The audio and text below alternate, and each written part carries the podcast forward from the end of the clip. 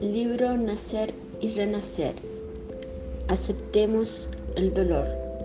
Aceptemos realmente el dolor en la condición de apoyo celestial con que la divina providencia nos enriquece el camino.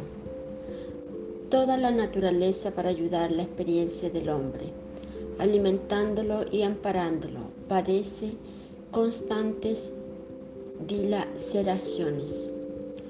Para transformarse en cementera provechosa, muere el grano olvidado en el suelo.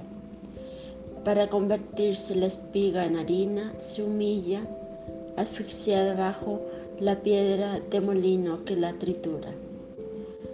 Para darse en pan bendito a la mesa, la harina se somete a la elevada tensión del horno. Para servir en el levantamiento del edificio, sufre la piedra la presión del martillo.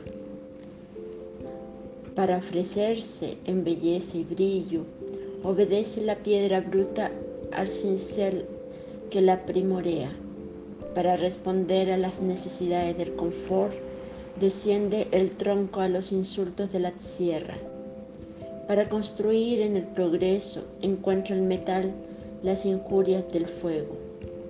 La responsabilidad en el taller del carácter es luz que engrandece a todo espíritu que le atiende las obligaciones. No lamentes la dificultad ni maldigas el sufrimiento que por ventura te buscan. No temas al dolor en la escuela de la vida y recoge en silencio las bendiciones que se hace emisario.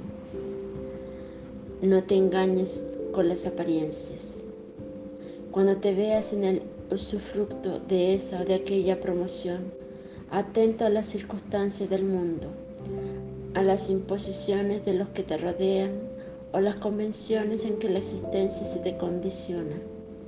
Escoge la senda de la abnegación en auxilio a los demás, porque el Señor nos enseñó en espíritu y verdad que solamente al precio del esfuerzo máximo por la victoria del bien con el olvido de todo egoísmo, es que escalaremos el monte de la paz con nuestra propia renovación.